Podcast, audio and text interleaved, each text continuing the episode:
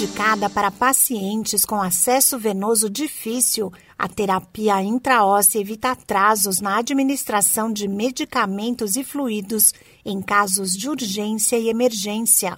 A tecnologia possibilita que a administração seja feita através de um catéter instalado na cavidade medular, de maneira rápida e segura, sendo que a profundidade da agulha varia de acordo com a idade da pessoa atendida. A agilidade no início do atendimento com a terapia intraóssea contribui para evitar o agravamento do quadro e até mortes, além de auxiliar em casos graves de Covid-19. Olá, eu sou a Sig Eichmeier e no Saúde e Bem-Estar de hoje converso com a enfermeira Rose Abelha, que também é especialista em materiais de urgência e emergência.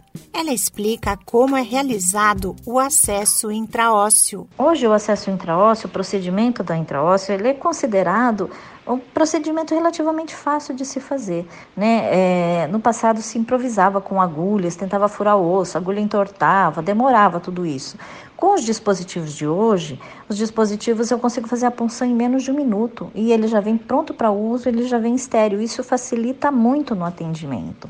Então eu vou introduzir uma agulha dentro do osso, lá eu tenho acesso direto à medula óssea, tudo que eu infundir e, e tiver acesso à medula óssea, ele vai para a circulação sistêmica venosa, igual um acesso periférico ou um acesso central. Então eu consigo fazer todas as medicações lá. De acordo com a enfermeira Rose Abelha, o recurso é para tratamento imediato e depois que o paciente reage, pode ser substituído por um acesso no braço, por exemplo. 85% dos pacientes que precisam de um acesso intraósseo, eles estão graves, não estão respondendo a nada.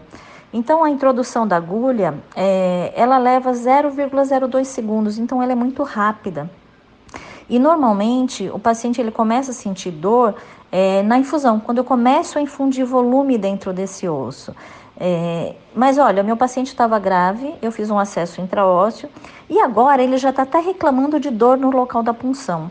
Então, o que, que eu faço nesse momento? É, o meu objetivo já foi alcançado, que era um acesso para infundir. E agora, ele já está reclamando de dor, então eu já penso em retirar. Eu diminuo esse gotejamento, essa infusão, e retiro esse acesso e proporciono um outro acesso para ele, um acesso periférico para infundir essas medicações. A terapia também pode ser utilizada em pacientes com quadros graves de Covid-19.